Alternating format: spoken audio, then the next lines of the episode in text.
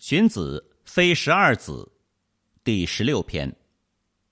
帽子歪歪斜斜，说话平淡寡味，模仿禹舜走路的样子，这是子张氏一类的贱儒生。衣冠齐整，面色庄重，嘴里像含着东西一样，整天不说话，这是子夏氏一类的贱儒生。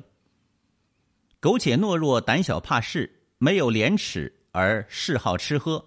总是说君子本来就不用劳作，这是子游氏一类的贱儒生。君子却不这样，安逸而不懒惰，辛劳而不懈怠，遵守原则而又随机应变，各方面都处理的恰到好处。像这样，然后才能成为圣人。